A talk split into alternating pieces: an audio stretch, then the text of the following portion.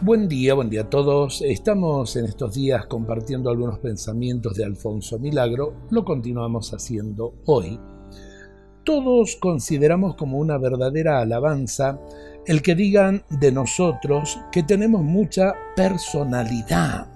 Ahora bien, la propia personalidad no se forma sino que con el dominio de sí mismo, con el acero de la voluntad, que sabe negarse muchas cosas y ser fiel a otras.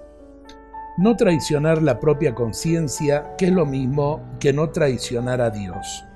Por el contrario, se considera como un insulto que nos digan que somos cobardes. Pero resulta que para adquirir una personalidad propia es imprescindible el valor. El valor que sepa decir sí cuando hay que decirlo, pero no titubee en decir no cuando no se pueda decir sí.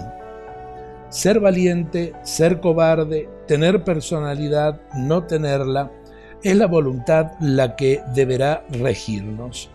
Pero esa voluntad debe ser iluminada por el entendimiento y por la gracia del Señor.